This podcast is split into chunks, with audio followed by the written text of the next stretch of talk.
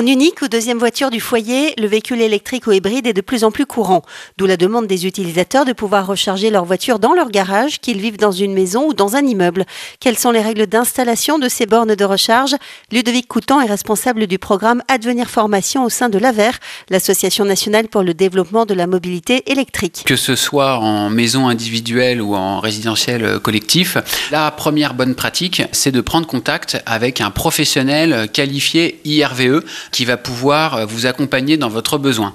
Alors IRVE, c'est vrai que c'est un terme technique, infrastructure de recharge de véhicules électriques, ça désigne ni plus ni moins que les bornes.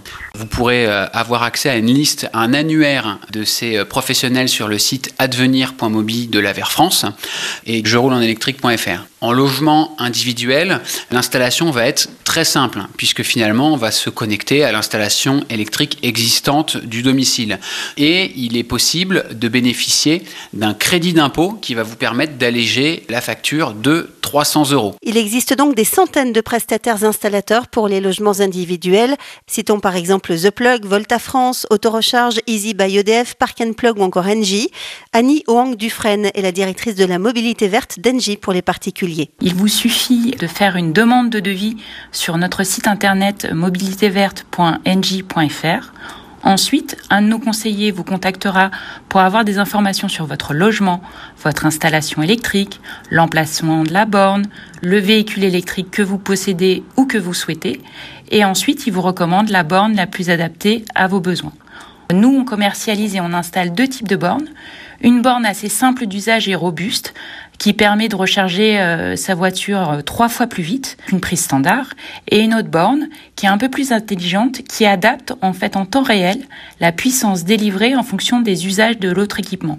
En d'autres termes, ça évite vraiment toute euh, disjonction. Combien de temps dure l'intervention des techniciens à domicile? Ça dure environ trois heures. Il est préférable d'être présent vraiment au début pour bien préciser, où vous souhaitez qu'on installe la borne, sur quel mur, sur un pied ou autre, et d'être présent aussi à la fin de l'installation, puisque nos techniciens, en fait, s'engagent à vous aider à la prise en main de la borne et de votre véhicule. Comment cela se passe-t-il si vous vivez en logement collectif? Ludovic Coutan. Pour les copropriétés disposant de moins de 10 places de parking, vous allez pouvoir bénéficier de démarches facilitées notamment via ce qu'on appelle le droit à la prise, qui permet à tout détenteur d'un véhicule électrique de financer sa borne de recharge et l'installer dans sa copro sans passer par un vote en AG. Une simple transmission pour information sera nécessaire.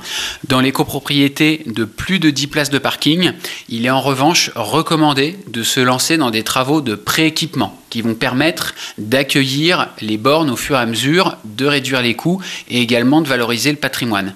Pour ce faire, il faut se rapprocher d'un installateur qualifié RVE, mais également de son syndic ou de son conseil syndical pour préparer une décision d'AG qui va voter l'installation de prééquipement. Rappelez-nous quels sont les schémas possibles de raccordement en copropriété. Donc vous avez une solution, notamment avec des infrastructures privées qui sont déployées par des euh, électriciens installateurs, et également il est possible d'avoir recours à une prolongation du réseau public de distribution par euh, l'intermédiaire du gestionnaire du réseau de distribution. Et il existe en plus une aide spéciale pour les collectivités? Dans le cas du résidentiel collectif, il est possible de cumuler en plus du crédit d'impôt une aide octroyée par le programme Advenir qui peut aller jusqu'à 960 euros par point de recharge déployé. Que ce soit en maison individuelle ou dans un logement collectif, à sa place de parking, est-ce qu'on peut donner une moyenne de prix? Alors, le mieux pour euh, voilà, avoir un, un, bon prix comme dans tout, c'est euh, de se rapprocher des professionnels, d'organiser une mise en concurrence. On va dire que en logement individuel, le coût va être entre 700 euh, et 1500 euros en fonction voilà, du type de borne euh, et de la complexité de l'installation.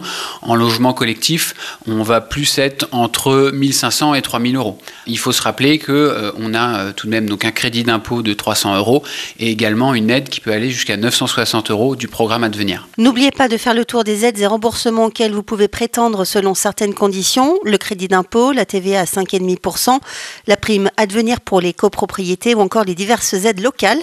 Pour toutes les infos sur ces aides et les différentes démarches à effectuer, retenez ces deux sites sur lesquels vous informer, je roule en électrique.fr et advenir.mobi.